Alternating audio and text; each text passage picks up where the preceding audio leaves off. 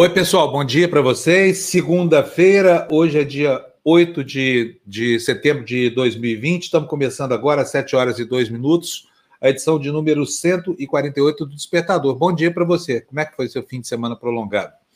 Muita gente viajando, muita gente nas praias, né? muita gente exposto ao vírus. Qual será o legado desse, desse feriado prolongado? Muito pouco ajuizado. Tudo bem que ninguém aguenta mais isolamento social, ninguém aguenta mais ficar em casa o tempo todo. Eu mesmo ando com meu saco cheio de ficar aqui, mas eu estou aqui religiosamente escondido do vírus. Tem uma pessoa que tem quase 60, é hipertensa e, e cardiopata, não pode se dar o luxo de cometer certos desatinos, né? Enquanto isso, para nossa sorte, os números da, da epidemia continuam decrescendo no Brasil. A média móvel está um pouco menor do que esteve no, no, no passado, nós estamos abaixo já de 800 mortes por dia na média móvel. Agora, resta saber daqui a duas semanas o que, que vai acontecer em função dessa aglomeração provocada em todo o Brasil. Né? E aqui o comportamento irresponsável não é só de um ou de outro, porque isso foi verificado em todo o país, independentemente da, religi da, da, da região, essa coisa toda. Né?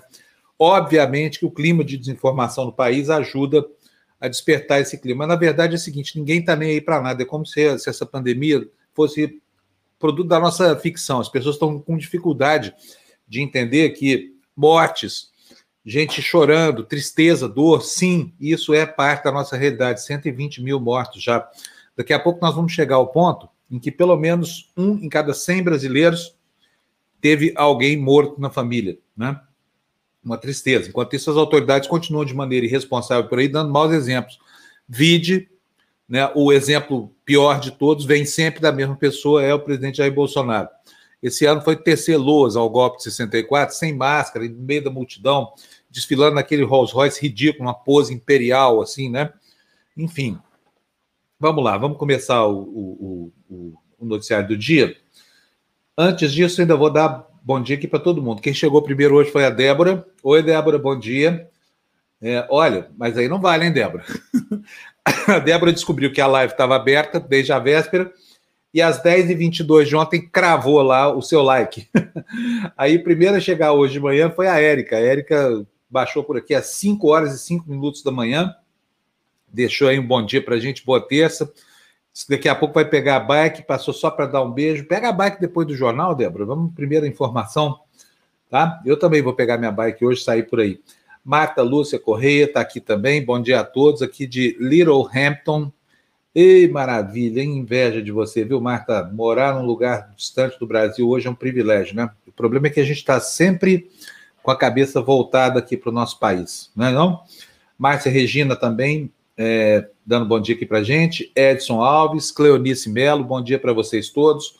Marco Antônio, Inês Costa, Inês Costa aqui falando do discurso do presidente Lula, daqui a pouquinho a gente vai ver um trechinho do presidente. Tivemos, né? É uma, é uma boa maneira de avaliar os dois grandes antagonistas do Brasil que falaram ao longo do fim de semana prolongado, né?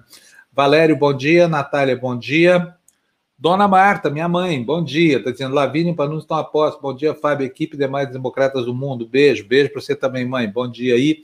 E vai ficando em casa, Dona Marta. A coisa não tá boa para nós idosos, tá? Uh, olha aqui o Valério dizendo aqui para gente. Ó, conheço gente que gritou fora Dilma por causa de 30 centavos. Agora está chorando o quilo da carne moída a 30 reais. tá difícil, hein, gente? No supermercado hoje significa ser mãos ao alto. E não é só isso que está subindo, tem um monte de preço aí na, na economia subindo, por quê? Porque há um movimento de retomada. Esse movimento de retomada gera uma demanda superior àquela que nós estávamos acostumados, mas muito aquém ainda da situação que a gente vivia antes dessa pandemia, né? E aí o que fazem os empresários? Aumentam o preço, lei da oferta e da procura. Vou dar bom dia para minha querida Luciana Julião. Bom dia, Lu, tudo bem? Agora que eu não estou escutando nada mesmo, viu, Lu? deixa eu melhorar meu volume aqui, senão não te escuto. Vamos ver, fala aí para mim, deixa eu ver se eu te escuto.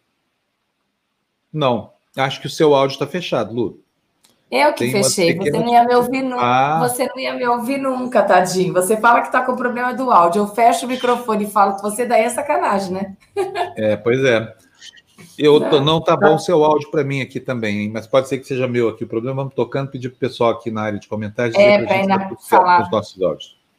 Né? Beleza, Estou falando se tá Lu, bom. como é que foi seu feriado? Muita gente na praia em Itanhaém? Então, eu não estou em Itanhaém, eu vim para o interior, eu estou em Águas da Prata, que é uma cidade que eu ah, que delícia! É, eu estou bem no interior, eu ia até mostrar, olha que bonitinho, Fábio, olha aqui, olha que graça, olha. Que legal. Tá é, Águas da Prata é o maior IDH do Brasil. Essa cidadezinha aí é uma cidade muito Ó, pequena. Ela isso. inteiramente, a, a, área urbana dela ocupa toda a área do município e tem um sistema de saúde maravilhoso. Ninguém paga por, por, por assistência tem médica, sabia, Lu? Tem, é eu sei porque a gente, é, é, eu tenho um amigo que mora aqui, eu tive ontem com ele, ele é, ele teve polio, polio, né? Ele é cadeirante e ele falou que ele faz todo o tratamento aqui, que é super bem tratado, tudo no serviço público. Só que a gente está com um problema sério aqui de queimada. Tá muito, muito feio a queimada ali no alto do morro, não dá para mostrar para vocês. Mas com relação à, à, praia que você perguntou, Fábio, eu acho que é importante falar. Como aqui minha família é de Santos, a gente vem para cá há muito tempo, estávamos os primos. E eles pegaram, sabe quantas horas de estrada? Eles saíram daqui por volta de três da tarde. Eles conseguiram chegar na Baixada Santista às dez da noite. Normalmente essa viagem demoraria quanto tempo? Três horas Duas e meia. horas até aqui, é, três Isso, horas. Mais uma hora, três horas. horas e pouquinho, entendeu? Eles ficaram parados na interligação, o tamanho, a quantidade de carros voltando. Então, assim, foi bem complicado mesmo o feriado. É, ontem foi dia de sofrimento na cidade. Aliás, todo esse, esse feriado foi um feriado de muito sofrimento para quem saiu, né? De repente é feito manada. As pessoas com uma fúria para aproveitar um pouquinho de liberdade. O resultado é que tivemos praias cheias no Brasil inteiro todos os lugares, capitais Nordeste, aqui no Sudeste, lá no sul do país, onde havia é, onde havia um pedaço de areia, todo mundo foi, né? E aí estradas lotadas, essa coisa toda. Foi realmente algo para ser estudado assim. A nós tem a impressão de que nós vamos arrepender disso ainda lá para frente, sabia, Lu? Dada a nossa irresponsabilidade, né, para com o trato dessa pandemia. De qualquer forma, estamos dando sorte porque parece que aquele efeito de imunidade de rebanho está começando a, a, se fazer notável, né? porque não há outra coisa para explicar a redução da média móvel no Brasil. Não existe. Né? Ou é subnotificação, ou é esse efeito de, de, de imunização de rebanho. Por quê? Zero cuidado. O pessoal está usando máscara só para cobrir a boca, que não adianta absolutamente nada, né? Está se expondo a comportamentos sociais absolutamente condenáveis para uma situação epidêmica como essa que a gente está vivendo e finalmente os números começam a baixar. Mas depois de quase 150 mil mortos, né? E olha, vamos chegar no número funesto aí de 200 mil, hein? Infelizmente vamos. Só que isso não, não ninguém está nem aí para nada disso, então, né? É como se não, se não houvesse problema. Bom, vamos mostrar as manchetes pessoal, vamos manchetes dos jornais. Tá. Fernando, bom dia. Olha aí as nossas manchetes de hoje. Nossa, tá tudo borrado aí, hein? Fala sério. Aqui não formou ainda, mas vai daqui. Eu vou ler para vocês daqui, olha. É, manchete do jornal Estado de São Paulo: governo quer militares na Amazônia até o fim de 2022. Fazendo o quê? Né? Tinha que ter gente lá do IBAMA, do ICMBio, essa coisa toda. No Globo, no meio da página, para 83 brasileiros, 83% dos brasileiros, segundo o Ibope, todos têm dever de usar máscara. Só que o cara acha que o outro tem necessidade de usar máscara, mas não ele mesmo.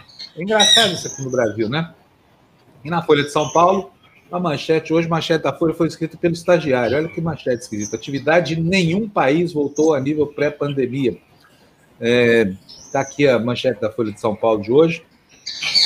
Lembrando para a gente que existe uma situação excepcionalíssima ainda no mundo, né? Gente, muito bem. Vamos lá para o primeiro destaque. Fernando, põe na tela para a gente, por favor. É, o primeiro destaque de hoje é: governo vai decidir perdão de um bilhão em dívida de igrejas. Aprovada no Congresso, a proposta aguarda sanção no momento em que o presidente tenta consolidar a base. Imagina, um bilhão. Sabe o que, que é isso aqui, gente? É dinheirinho da Previdência, que a igreja deixa de depositar na conta do pastorzinho, viu? Por quê? Porque eles acham que Deus está imune aos impostos no Brasil, né? Deus, o Deus deles. Deus deles é, é CEO, é manager, é, é gerentão, é diretor-presidente da empresa da fé. É o principal insumo para que as pessoas é, façam da sua devoção religiosa motivo de lucro para o dono da igreja, né? normalmente um bispo aí. Mas todo caso vai lá, olha, veja só que absurdo isso. Mais uma vez, esses neopentecostais tungando o brasileiro. Eles não precisam pagar imposto, nós pagamos por eles. Lê para a gente, por favor, Lu. Vamos lá. O presidente Jair Bolsonaro tem até sexta-feira para decidir se sanciona ou veta o trecho de um projeto de lei que concede um perdão bilionário a igrejas e templos. A proposta apresentada pela bancada evangélica beneficia instituições religiosas que hoje devem quase um bilhão de reais em dívidas previdenciárias e tributárias, ao anular multas aplicadas pelo não pagamento de contribuições que incidem sobre a remuneração de pastores e líderes. A medida que vinha sendo negociada desde o ano passado foi apresentada pelo deputado federal Davi Soares, filho do missionário R.R. Soares, líder da Igreja Internacional da Graça de Deus. O parlamentar incluiu a proposta em um projeto de lei que trata sobre regras para pagamento de precatórios. Muito bem. Fábio? Isso tem ah. consequências, né? Isso tem consequências. Qual é a consequência? Vamos ver agora no próximo destaque. Põe aí para a gente na tela, por favor, Fernando.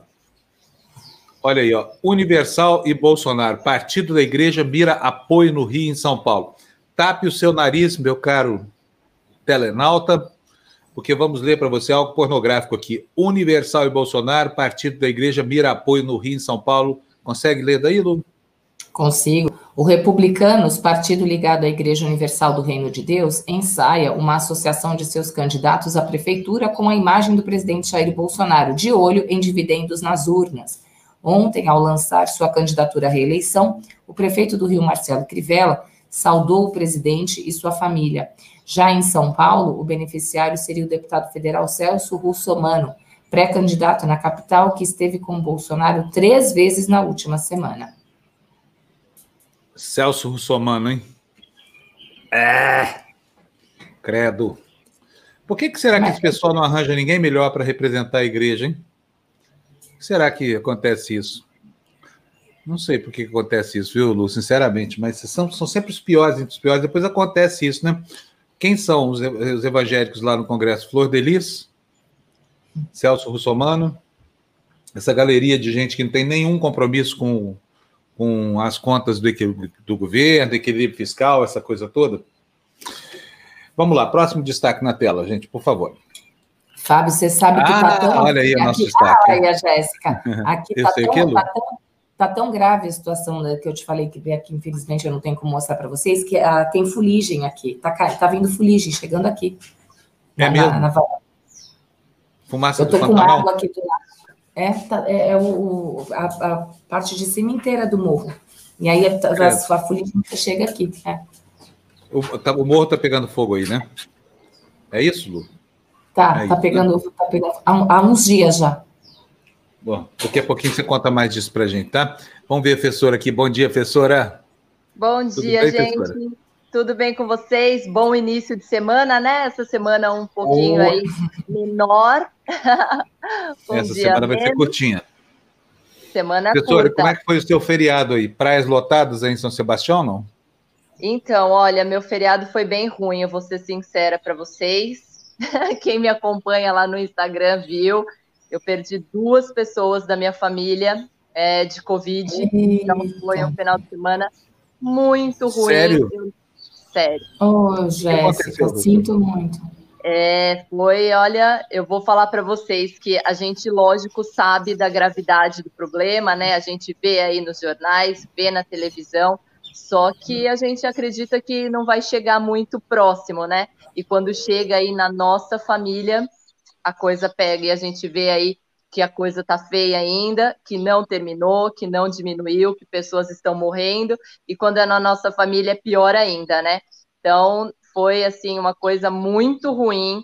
No sábado eu perdi a minha avó de 94 anos e no domingo o filho dela. Então no final de semana eu perdi uma avó e um tio de covid aí, cada dia com 24 horas de diferença aí entre os dois óbitos. Então não foi um final de semana muito bom não. E de contrapartida a gente vê aqui na praia, né? Praias lotadíssimas. Vocês não têm ideia de como estavam cheias as praias, o pessoal sem máscara. Então, as pessoas estão achando que terminou, só que não terminou. Gente, não deixem chegar na sua família para você ter a consciência de que Covid está matando e está matando muito ainda, de forma muito rápida. Além disso, uma parte da minha família inteira está em isolamento em casa, porque todos estão com Covid. Pai, mãe, filhos, tias. Então, quando chega, ele se alastra de forma muito rápida e é realmente assustador. Que horror, Jéssica. Eu não sabia disso, não. Meus pêsames aí para você, tá? Por isso você está com essa carinha hoje toda triste aí. É, e ainda passa, assim deu né? sua aula hoje. Infelizmente, é vida que segue, a gente tem que seguir, mas é muito difícil e as pessoas estão achando que é brincadeira. É lógico, eu não tiro um pouco da, da. Não sei nem o que falar, porque ficar quase um ano né, em isolamento dentro de casa é muito difícil, mas as pessoas estão achando que terminou e não terminou, não. E as praias lotadas, gente, muito cheias. Eu não saí de casa. Agora, se eu já estava assustada antes, agora eu estou três vezes mais assustada. Agora que eu não volto para São Paulo mesmo. então, eu fiquei aqui em casa, mas acompanhei pela televisão e vi o movimento, né? Porque meu condomínio aqui é fechado, é, com segurança, tudo, então só entra realmente quem é do condomínio e eu desci para dar uma caminhada, para espairecer um pouquinho, fazer a minha atividade, movimentar o corpo, e a estrada parada, como se fosse assim, Réveillon, como se fosse carnaval, trânsito para voltar para ir para pra, as praias. Então, realmente estava muito, muito cheio aqui. Olha, e isso, gente, vocês estão vendo aí, a, a Jéssica perdeu dois parentes na família dela, como ela contou, um monte de gente com Covid no mesmo núcleo familiar, né? E todo mundo brincando de ir à praia, essa coisa toda. Olha, agora, isso nem é o pior. Jéssica, eu quero mostrar para vocês o que aconteceu esse fim de semana. Isso é, é, algo anormal. Eu, eu acho que essas pessoas vivem em outro planeta, só pode ser. São ETs que de repente acabaram de chegar, não estão sabendo de nada, não vêem noticiário, não assistem televisão, porque não há o que explique isso aqui que nós vamos ver agora. Fernando, põe na tela cheia, por favor. Olha só o que, que vocês vão ver aí, gente. Não queremos a vacina, nós temos a cloroquina. Não queremos a vacina, nós temos a cloroquina. Não queremos a vacina, nós temos a cloroquina. Não queremos a vacina, nós temos a cloroquina. Não queremos a vacina. É, eu não tomo nem a pau. Cansa, gente, não é não? Porque sabe, até bem pouco tempo atrás, você pensava assim: não, aqui tá ruim, eu vou para outro lugar. Meu país não está funcionando, eu me mando, vou para outro, né? Quantos milhões de pessoas já fizeram isso ao longo das eras aí, né? O Brasil mesmo acolheu libaneses, italianos, sírios, japoneses. O pessoal está passando um aperto louco, fome, perseguição política, vai para outro país. Mas nesse caso, não tem para onde fugir. Isso está acontecendo no planeta inteiro. Essa gente maluca, né? Eu vou até colocar de novo para você para você ver aí, e isto é real, tá? Cenas captadas aleatoriamente numa esquina qualquer do país. Veja só essa gente maluca. Não queremos a vacina, nós temos a cloroquina. Não queremos a vacina, nós temos a cloroquina. Não queremos a vacina, nós temos a cloroquina. Não queremos a vacina, nós temos a cloroquina. Não queremos a vacina.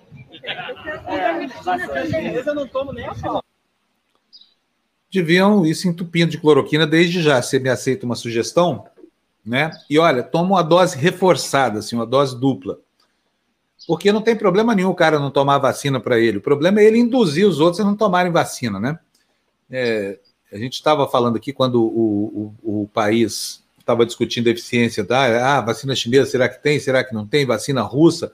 Rápido demais. Olha, eu vou falar uma coisa: a primeira que for liberada, que passar aqui perto da minha casa, eu tomo. Sabia? Não só por não querer adoecer, mas também por não querer que ninguém adoeça, porque eu vou ser portador do vírus em algum momento aí.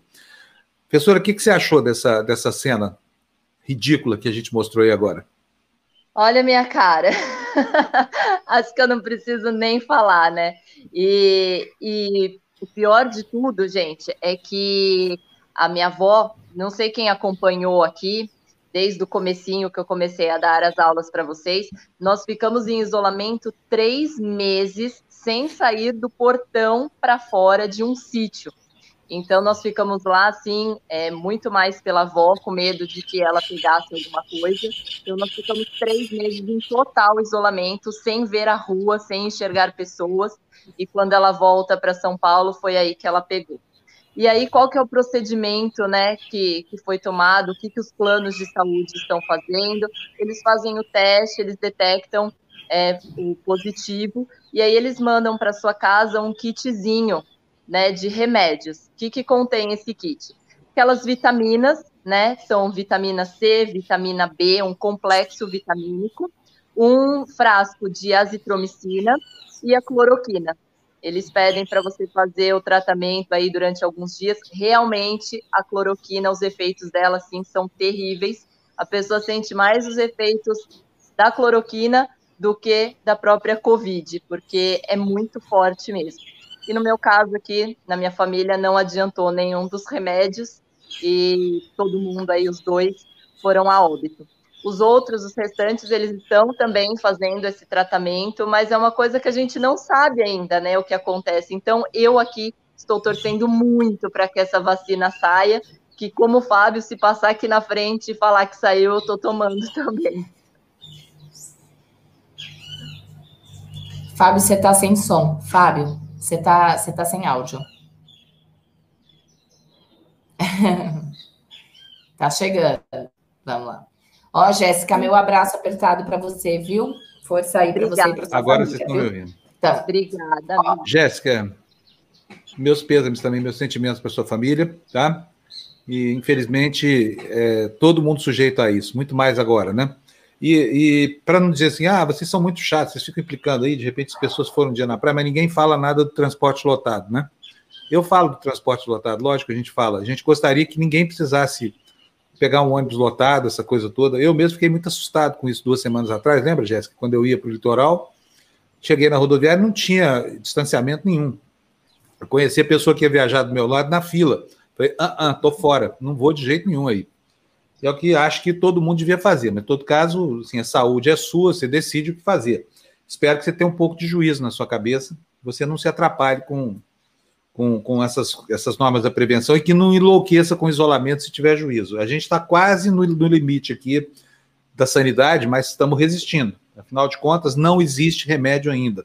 As notícias da vacina são alvissareiras. Sinovac é, vai indo bem nos testes aqui no Instituto Butantan, imunizou idosos também, um pouquinho menos, mas imunizou. E a vacina russa também parece que é uma vacina boa. Então, agora é esperar porque acabar o tempo, o tempo passar. Provavelmente nós teremos isso lá para o mês de fevereiro, março do ano que vem. Já vamos ter as primeiras as primeiras campanhas de vacinação aí no Brasil. Então, a gente agradece até o pessoal da cloroquina aí que deixa de tomar vacina mesmo, porque assim sobra mais para quem precisa desse medicamento e não é burro a ponto de rejeitá-lo. Bom, vamos lá, vamos tocando aqui. Professora, um beijo para você, bom dia, tá? A, a, por falar nisso, amanhã, o que, que precisa para sua aula? Verdade, né? Nem falamos da aula. Eu entro não aqui para falar da aula e não falamos da aula. Hoje, é. gente, como ontem não teve aula de pernas, foi um circuito. Então, se você não fez a aula de hoje, faça mais tarde. Ela fica gravada sim. É uma pergunta que muitas pessoas fazem lá no chat. Jéssica, a aula vai ficar gravada? Sim. É só entrar lá no canal da TV Democracia, procurar por Academia da Pandemia, que vai ter a aula gravada. Você pode fazer a hora que você quiser. Então, hoje, foi braços e pernas. Eu dei um circuito trabalhando todos os grupos musculares para compensar o ontem que a gente não treinou. E amanhã segue o baile, ritmo normal, sequência normal de aulas. Amanhã o HIT mais abdômen, tá? Fortalecimento abdominal. O que, que você vai precisar? Só o seu tapetinho, o seu colchonete e a disposição para acordar às seis e meia da manhã para estar tá aqui comigo. Então, espero vocês amanhã aqui às seis e meia. Gente, Bom dia para vocês, muita saúde, que é o que importa, e até amanhã. Tchau, professora. Um beijo para você. Olha, é, nós estamos tendo aqui. É, tchau, quem foi que perguntou? Um beijo, professora. Tchau, tchau. Obrigado, viu? Alguém perguntou aqui, vocês viram o, o, aquele médico que receitava. Ah, tá aqui, ó, a Rosângela Casagrande. Está perguntando aqui, Fábio, vocês viram o médico que indicava o kit Covid morreu? É verdade mesmo. É, o médico lá de Sinop, né? Ele chamava Guido Céspedes, morreu vítima da doença. Estava internado desde julho em uma unidade de terapia intensiva. Ele ficou conhecido quando, quando começou a propalar um kit que era composto por hidrocloroquina, azitromicina, zinco, ivermectina, é, ácido acetil salicílico e também ibuprofeno. Resultado, morreu. Né? A pseudociência de vez em quando mata o seu formulador.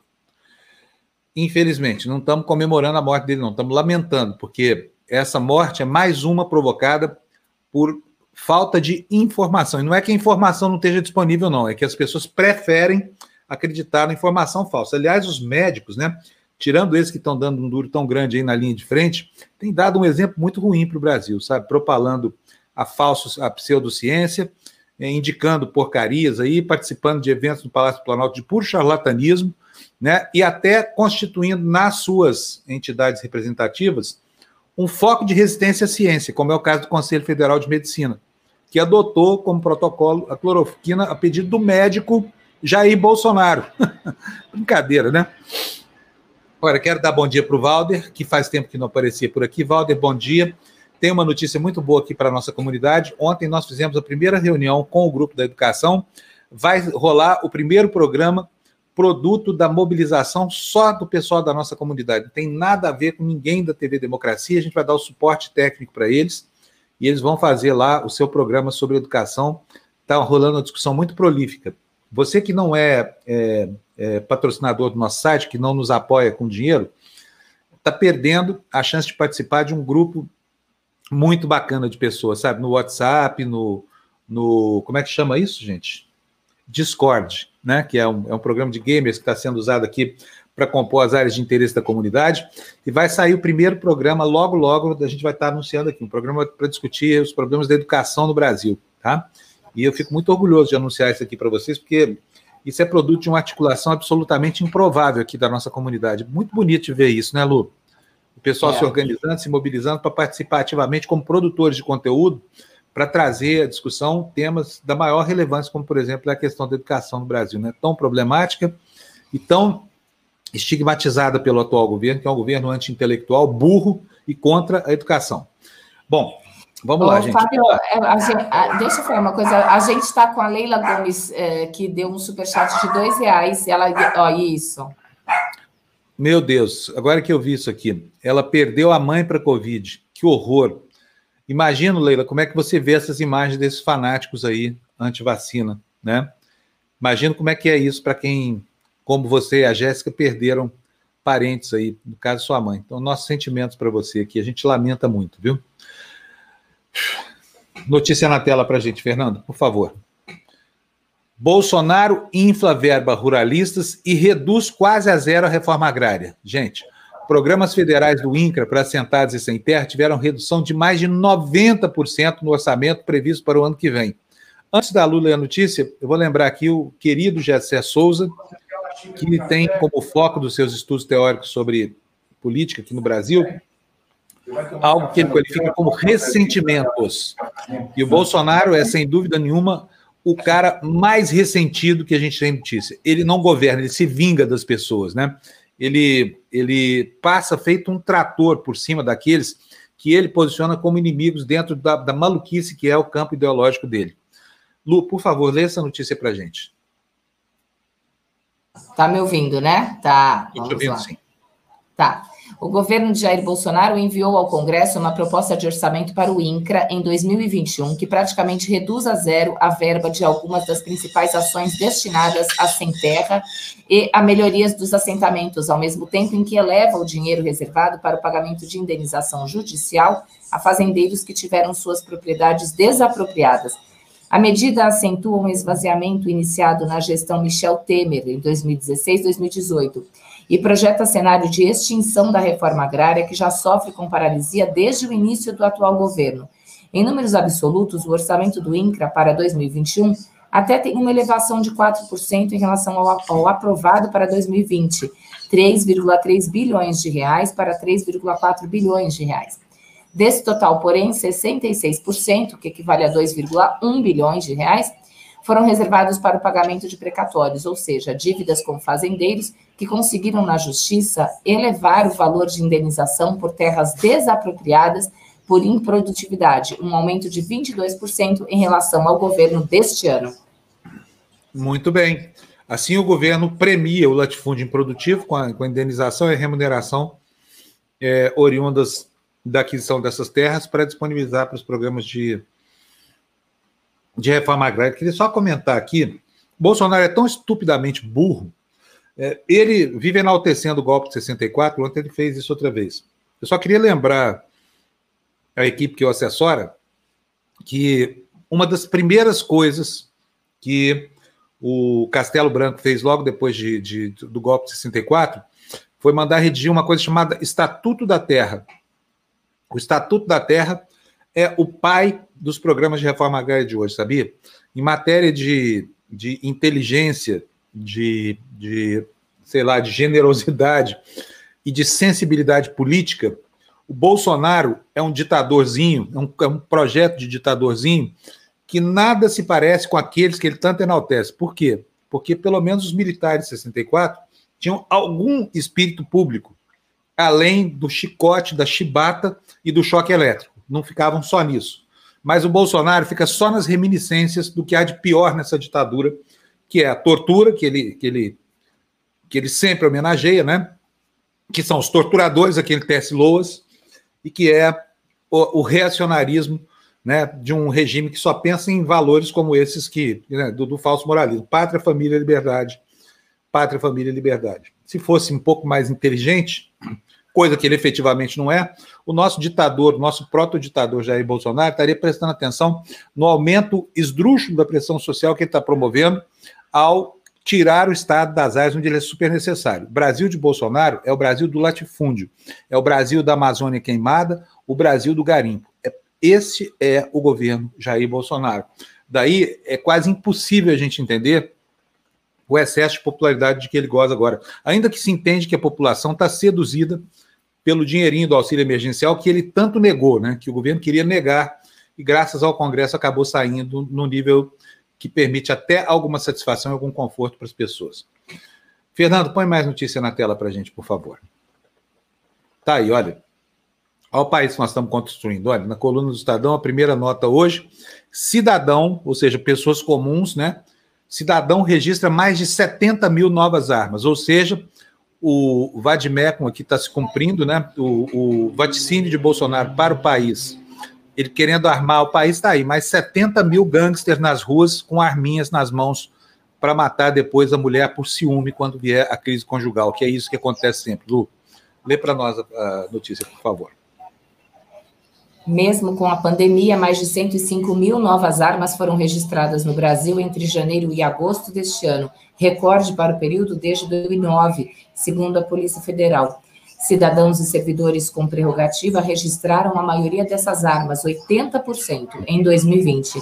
Como o crescimento no geral, registros para empresas, caçadores, lojas, órgãos públicos, etc., já vinha ocorrendo, o que chama atenção é o cidadão estar se armando no mesmo período de 2019, foram 31 mil novas armas para a categoria. Agora são mais de 70 mil. É absurdo, né, Fábio? É absurdo. Hum.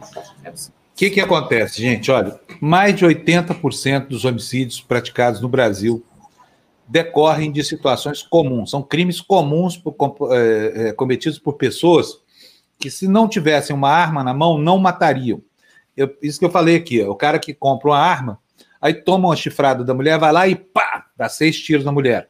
É o sujeito que brigou com o vizinho porque o cachorro do vizinho está latindo alto, resolve discutir na bala, porque o maluco empoderado por um revólver na cintura é um maluco ao cubo, um maluco à enésima potência.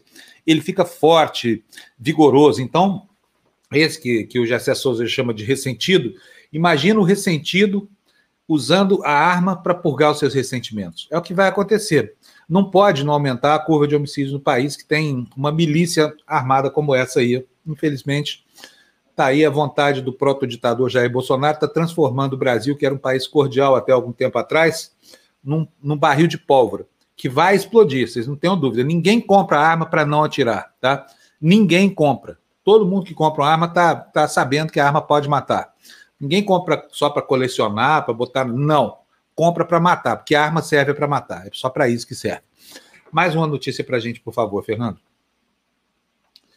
Bolsonaro exalta golpe de 64 no 7 de setembro. Nós vamos ver aí depois um trechinho. Não sei se André conseguiu tirar para a gente aí a, a, fala que eu queria, mas está aí em cadeia nacional. O presidente cita a democracia, mas celebra mesmo é o regime militar e, e não fala uma palavra sobre a pandemia. Lembra para nós aí o jornal é, Folha de São Paulo. Lu.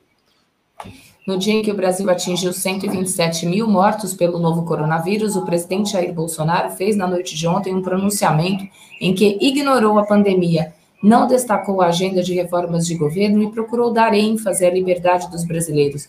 Bolsonaro afirmou ter compromisso com a democracia, mas em cadeia nacional de rádio e TV voltou a celebrar o golpe de 64, que deu início ao regime militar. Essa foi a primeira vez que o presidente se manifestou em pronuncia, pronunciamento desde abril. Vamos ver o que, que foi que o Bolsonaro falou? Vamos ver? A gente ouvir de novo aí o enaltecedor das ditaduras. Põe para a gente, por favor, Fernando. Durante a Segunda Guerra Mundial, a Força Expedicionária Brasileira foi à Europa para ajudar o mundo a derrotar o nazismo e o fascismo. Nos anos 60, quando a sombra do comunismo nos ameaçou, milhões de brasileiros identificados com os anseios nacionais de preservação das instituições democráticas foram às ruas contra um país tomado pela radicalização ideológica, greves, desordem social e corrupção generalizada. Deve ter doído para ele falar a palavra fascismo, né? Um fascista dizendo combate ao fascismo. Meu Deus, porque classicamente é fascista esse governo, entendeu? Todas as características do fascismo estão impregnando o, o governo Bolsonaro, né? Nós tivemos aí, ó, o Weber está ligando, está dizendo que para nós o Lula ofuscou o Bolsonaro. E olha, ofuscou mesmo, hein? Por mais prevenção que você possa ter ao Lula, olha a diferença do nível entre um e outro. Não há nem como comparar, né? Um ser humano que tem coração, essa coisa toda, e o outro que é, que é isso aí. É, Deixa eu colocar aqui a Cíntia. Oi, Cíntia, bom dia. Bom dia, bom Oi, dia. Cíntia, bom dia. Bom dia Fala. Deixa eu só fazer uma coisa. O Valder está falando aqui, o cara não sabe nem ler. A Cíntia também deve ter notado isso, né, Cíntia? Ele lê assim, oi, dan, dan, dan, dan. É que nem criança quando está aprendendo a ler, né? Você está me dando muito crédito, Lu. Eu não assisto nada do que o Bolsonaro fala. Eu faço questão de não escutar e de não ver e não quero saber. Mas você não viu agora há pouco que o Fábio colocou? Eu também não tinha visto, não, mas ele colocou agora, parece que ele tá, é uma criança. Mas a hora, a hora que começou, eu baixei o volume para não escutar, porque eu faço questão, eu, eu não aguento. Eu, aqui eu escuto as coisas do Trump para contar para vocês, porque senão não escutaria. Porque eu acho que isso daí polui o dia da gente, entendeu? Eu não, não, não tenho condição emocional para isso, é terrível. É. Desculpem. É verdade, a gente não tem também, não, mas a gente é obrigado, né? A gente é obrigado. Então, eu sou obrigado a escutar o Trump aqui para falar para vocês, mas o Bolsonaro eu me recuso. É, olha, é, é difícil mesmo, viu? Porque eu, eu, eu me sinto, assim, é, é, sinto um negócio ruim por dentro, assim, quando eu ouço esse cara falar essas bobagens. E o pior é que tem uma galera, né? Tem uma grande galera para fazer, enfim, fazer a claque dele, e acha que, que essa gente acha que ele está certo, gente, um governo negacionista desse governo, assim, é o segundo pior. Tá, pode falar, ah, não, a, a, a Índia agora ultrapassou o Brasil em número de, de contaminados por dia, mas está longe do número de mortos, está longe de ser o inferno em que isso aqui se transformou. O Brasil é, sem dúvida nenhuma, o pior país do mundo em matéria de gerenciamento da, da, da pandemia, até porque, se comparar o contingente populacional brasileiro com a população norte-americana, a gente está em plena desvantagem na contabilidade dos números. A incidência de morte por milhão aqui é muito maior do que a dos Estados Unidos, a despeito né? A despeito de lá o número bruto ser maior, mas a incidência por milhão aqui é ó, muito maior. E não há dúvida, né? O mundo qualificou. Nós temos um párea na presidência da República. É um sujeito sem nenhuma qualidade. Ele é um desqualificado, sem qualidade, sem qualificação. É... Cíntia, e aí nos Estados Unidos, como é que está o Trump? O Trump, nesse, feriado nosso aqui, aprontou alguma aí, não? Ele, assim, ele repetiu na sexta-feira o que ele já tinha repetido na quarta e eu contei para vocês que era aquela história de, ah, votem duas vezes, porque se não der certo na primeira, se, o, se, o, se a sua cédula não chegar, você vai lá e vota no dia da eleição também, isso é crime. Uh, agora, é interessante, o que, o que eu acho incrível é que um presidente da República faça pronunciamentos desta ordem, certo? e nada aconteça, porque isso é crime. Agora, fica por isso mesmo, né? É meio, é meio incrível isso. Uh, então, assim, o noticiário está mais ou menos calmo, continua mais ou menos tudo igual que já era, os protestos onde tinha protestos, o Trump falando besteira uh, quase todo dia. Não, todo dia ele fala, né? Tem, tem até o, o mentirômetro, né? Quantas mentiras ele fala por dia. Enfim, então, como aconteceu uma coisa interessante, eu achei que seria um bom dia, como não tem nenhuma notícia uh, assim chamando muita atenção, eu achei que era um bom dia para trazer um assunto aqui para vocês. É, eu mandei um videozinho ali para a Andréia e depois uma foto. É, uma deputada lá da Califórnia foi votar ali na Câmara da Califórnia. Ela estava em licença maternidade, mas uh, teve que votar pessoalmente. Então, eu, eu queria mostrar para vocês, é um videozinho super curto dela votando é, 44 segundos. Dá uma olhada nesse videozinho aí. Colleagues, it's good to see you all. I was actually in the middle of feeding my daughter when this bill came up. And I ran down on the floor today because I strongly believe we need to pass this bill. We are 3.5 million homes shy of where we need to be right now in this state. and Ellie agrees that we need to, we need, we absolutely need to pass this bill. And I know it's difficult for some of you. These votes are difficult for some of you, but it's very, very important. And I just come down here in strong support of this bill and urge my colleagues. It's the simplest way we can have density that still adheres to, to neighborhood character. So please, please, please pass this bill. And I'm going to go finish feeding my daughter. Thank you. Como é que é isso aí, Cintia? Olha, é o seguinte. Nada. É, então, ela fala rápido, né? Mas o que, que aconteceu? É, eu quis mostrar a cena para as pessoas entenderem. Essa deputada estava em licença maternidade. Esse bebezinho que está no colo dela tem um mês de idade. Aí o que, que aconteceu? É, com a Covid, eles deixaram alguns deputados votar de casa, mas recusaram o pedido da, da Buffy Wicks, porque licença maternidade não é não é alto risco para a Covid. Então, que se ela quisesse votar, ela tinha sim que ir lá na Câmara votar. Pegou muito mal isso. Ela, eh, ela é uma deputada estadual, então a base dela, onde ela mora, é longe. Ela, ela veio para para Sacramento, ali, o, a capital da, Calif da Califórnia, e, e, e foi votar. Estava lá no escritório dela, na Câmara, quando essa uh, votação começou, ela estava no meio da amamentação, ela saiu correndo para poder votar, porque se ela não estiver lá no momento, não vota, e era justamente a, essa, essa, esse projeto de lei que ela estava votando é sobre dar o direito a 12 semanas de licença maternidade às mães. E ela fez questão de ir lá votar porque ela achava que isso era uma coisa muito importante. Agora, toda essa luta é para 12 semanas de licença maternidade não remunerada.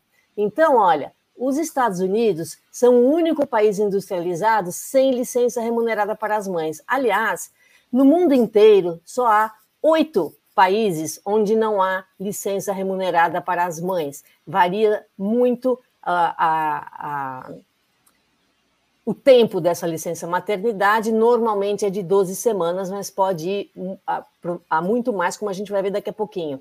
Mas então foi o seguinte: aqui nos Estados Unidos, só em 1993, o Bill Clinton assinou uma lei para dar às funcionárias mulheres 12 semanas de licença não remunerada, licença maternidade, né? Só que, mesmo nessa licença maternidade não remunerada, 40% da força de trabalho fica fora disso, porque só é obrigada a dar a licença não remunerada de maternidade as empresas que têm mais de 50 funcionários. E tem muita empresa que não, que não tem 50 funcionários, né? Então, olha, uh, algumas empresas, dar uma licença maternidade remunerada nos Estados Unidos é liberalidade da empresa. Então, algumas dão uh, essas 12 semanas de licença remunerada, mas isso é só apenas 17% das mulheres dos Estados Unidos têm licença maternidade quando tem um filho. Então, 12 semanas uh, três meses, né? Então ela poderia ficar amamentando a criança em casa durante três meses, mas só 17% das mães. E o resto é licença não remunerada. Eu mesma cansei já de ver mulheres que param de trabalhar quando têm filhos, porque a creche que ela tem que colocar a criança custa mais do que o salário dela. Então, olha, tem é, uma fotinho aí, eu achei que era uma curiosidade interessante, uh, das, da, do ranking no mundo. Não precisa ler, é, é, só, é só ver a, a, os tracinhos. Tá vendo esses tracinhos? Começa lá em cima com a Estônia, né? A parte roxinha é, são as semanas de licença maternidade uh, remunerada e a, a, parte laranjinha é a licença. Os dias, né, Cíntia? Nesse caso não, são, são dias, né? semanas. Não, senhor, semanas. Sério? 160 semanas. semanas? 160 semanas. É, e aí você vai ver o último nome dessa lista, não dá muito para ver aí, mas é os Estados Unidos com zero, né? Então, você vai ver que aqueles nomes mais próximos dos Estados Unidos embaixo são 20 semanas. 20 semanas, que é o que o Brasil dá também, né? Cinco meses. Agora, a diferença entre a linha laranja e a linha roxa é que a linha roxa é licença remunerada com salário integral e a linha laranja depois diminui uh, para um valor fixo, né, na maioria dos países. Então, olha, uh, e todo mundo fala super bem da Suécia, que é um país que realmente trata super bem as mães, as mulheres têm uma boa condição, está apenas em 17 lugar nessa lista.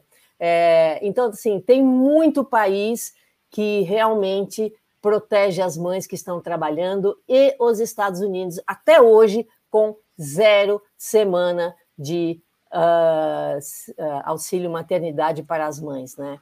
É, tem as 12 semanas não remuneradas, mas quem é que pode simplesmente uh, sair de licença não remunerar, não remunerada, né? Então, cansei de ver aqui uh, pessoas dando, falando assim, não, eu vou fazer uma poupança para poder ter um filho. A família uh, economiza anos para poder ter um filho e, e, a mãe, então, poder não trabalhar durante três meses ou quatro meses, o tempo ali que julgar necessário.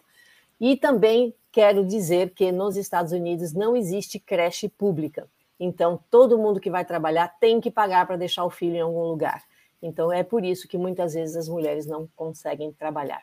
Tá bom? Achei interessante Muito. a gente falar sobre isso, porque é uma realidade daqui que as pessoas não conhecem e acho importante a gente colocar essas coisas. Muito bom, Cíntia. Maravilha. Tá Quer dizer, maravilha. Maravilha se fosse uma realidade diferente dessa, no caso, né? É o que é. temos para o momento, fazer pois o quê? Pois é, pois é. E agora a gente vê que países dando assim uh, dois anos de licença maternidade para as mães, algumas delas, alguns, alguns deles, alguns desses países dão licenças remuneradas também para os pais, para que eles possam ali dividir com as mães e a família, o pai e a mãe resolvem quem que vai sair durante quanto tempo e assim eles vão colocando para não ter também um impacto muito grande na profissão de um ou de outro, porque é muito difícil você ficar um ano, dois anos longe da sua profissão e depois voltar. Então, Uh, alguns países, como a Suécia, por exemplo, deixam os casais intercalarem essa licença médica. Tá bom? Tá ótimo, Cíntia. Então, um beijo para você. Tem lei daqui a pouquinho no Tertulia, daqui né? Daqui a pouquinho a gente volta, tá bom? Maravilha. Um beijo okay. para você, então. Beijo, Olha, Cíntia, deixa. Não, não sai, não. Olha só isso aqui que eu vou mostrar para vocês. Você quer ver só? Olha que coisa interessante. Alô, alô? Olha só. Ó a Anistia Internacional usando o Bolsonaro como garoto propaganda. Vocês já viram isso aí? Ó, é um cursinho que eles estão dando lá e o Bolsonaro é o garoto propaganda. Que legal isso, hein? Tá entendendo aí, Cíntia? Dá para ler ou não? Eu só consigo ler a, gente, a então. manchete. Então. Universidade de Verão da Anistia 2020. Mas Exatamente. a parte de baixo eu não consigo, não consigo ver, tá muito pequenininho. Muito pequenininho. É o Bolsonaro aí numa boia na piscina do, do, do ah, Alvorada lá. Vamos chamar alguém que possa entender, que possa explicar isso pra gente? Vamos? Olha aqui, ó. Ó, o Jamil. Jamil Chad. bom, bom, dia, dia, Jamil. Tudo bom, Jamil? Bom Jamil, dia. que é isso? O Bolsonaro, agora que era o grande inimigo da Anistia Internacional, virou amigão, assim, a ponto de ilustrar cartaz de curso de verão? O que, que é isso? Então, mas foi uma boa sacada. Eles, é um curso de iniciação aos direitos humanos. Né? Então, para aqueles que não sabem nada de direitos humanos, eis uma oportunidade de cinco ou seis dias para aprender alguma coisa. E aí eles usaram justamente a imagem de alguém que eles consideram que não sabe nada de direitos humanos, que é o presidente brasileiro Jair Bolsonaro. Né? Então é aquele Muito negócio, bom. vem aprender com a gente. Afinal de contas, é um curso de iniciação básico, né? o que é o, o, o termo, a que se refere esse termo direitos humanos, quais são as regras, etc. Tem todo ano isso aí, um cursinho bem, bem, bem básico, de fato, mas muito importante para a gente não ficar falando que é, direitos humanos é direito de bandido, aquelas coisas, né? Da, né? Não, não preciso entrar nesse debate, mas eu achei curioso eles usarem o nosso presidente Jair Bolsonaro como um potencial aluno do cursinho de iniciação, não é o avançado. Eu diria que não é nem o intermediário, não é nem o nível intermediário, né, Fábio? É o nível. É, é, digamos que é a cartilha Caminhos Suaves dos Direitos Humanos, é isso? É isso. É isso, né? Mas o Bolsonaro, infelizmente, assim, a pretensão de, de ter esse aluno entre as fileiras desse curso é vã. Por quê? Porque o Bolsonaro nunca estudou. Ué, caiu aqui um copo aqui. Bolsonaro nunca estudou nada, vai estudar direitos humanos? É. Ele leu sobre tortura no livro do Ustra, né? Então você vê que não é uma. não recomenda muito, assim, digamos, a formação acadêmica do nosso é. presidente, mas virou garoto propagandista, tá bom.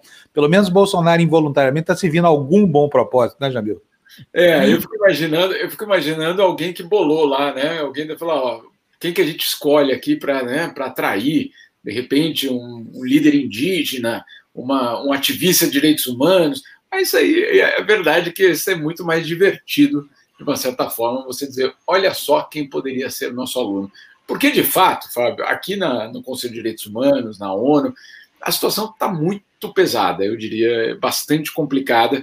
É, ontem, é, uma notícia é, bastante dramática, que foi, na verdade, uma carta enviada pelo governo brasileiro para relatores da ONU, só para colocar uma perspectiva, cinco relatores da ONU se juntaram para mandar uma queixa ao Brasil para dizer: olha só, essa narrativa sobre a ditadura militar, essa narrativa sobre o passado e, acima de tudo, as ações hoje sobre o, a Comissão da Anistia, Comitê de Mortos Desaparecidos, é, esse, esse desmantelamento dessas instituições, desses órgãos, preocupa muito é, a, os relatores da ONU. E aí o governo brasileiro manda uma carta de volta, e a carta é absolutamente é, chocante, porque ela diz, de uma forma muito tranquila, que é, ter avaliações positivas sobre o passado e, eventualmente, até né, é, receber é, as viúvas de torturadores, ou mesmo torturadores, ou mesmo é, pessoas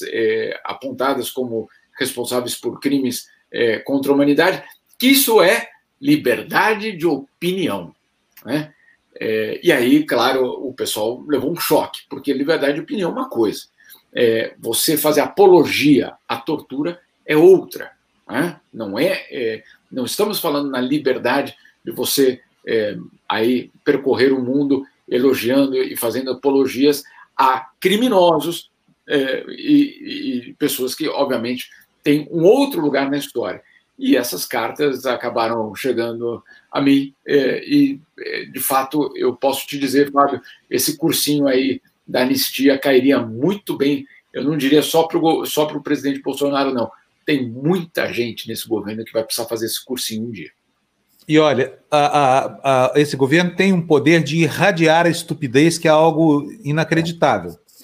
Então, ele está criando uma multidão de energúmenos aí que tem, assim, uma grande estridência, para dizer pouca coisa, né, Jamil? Eu quero mostrar para você, não sei se você viu isso que eu vou mostrar aqui agora, mas como tem muita gente que começou a assistir o Despertador depois que eu mostrei isso aqui, vou mostrar outra vez. Depois eu quero a sua opinião e quero discutir um outro, um outro assunto que você já abordou aí nas suas redes sociais. Vamos lá, olha só isso, olha. Não queremos a vacina, nós temos a cloroquina. Não queremos a vacina, nós temos a cloroquina. Não queremos a vacina, nós temos a cloroquina. Não queremos a vacina, nós temos a cloroquina. Não queremos a vacina. Eu não tomo nem a pau. Pois é.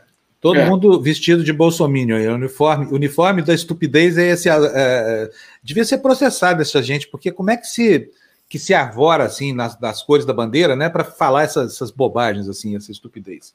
É, Mas, Jamil, o, o que me choca nisso aí é, é, é a contradição. Eu não preciso de provas científicas para tomar cloroquina, mas eu me recuso a tomar vacina porque não existem provas científicas. Calma aí. Ou é um ou é outro. Né? Se você está aceitando é, um produto que não tem comprovação científica, você recusa o outro porque o outro não tem e o outro é inseguro. Né? É, no mínimo, eu diria contraditória essa história aí. Mas é, é preocupante, Fábio. Isso não é, isso não acontece só no Brasil. Que na Europa existe, por exemplo, esses grupos que protestam, que estão saindo às ruas para protestar contra o uso da máscara, é, que seria uma violação às suas liberdades individuais.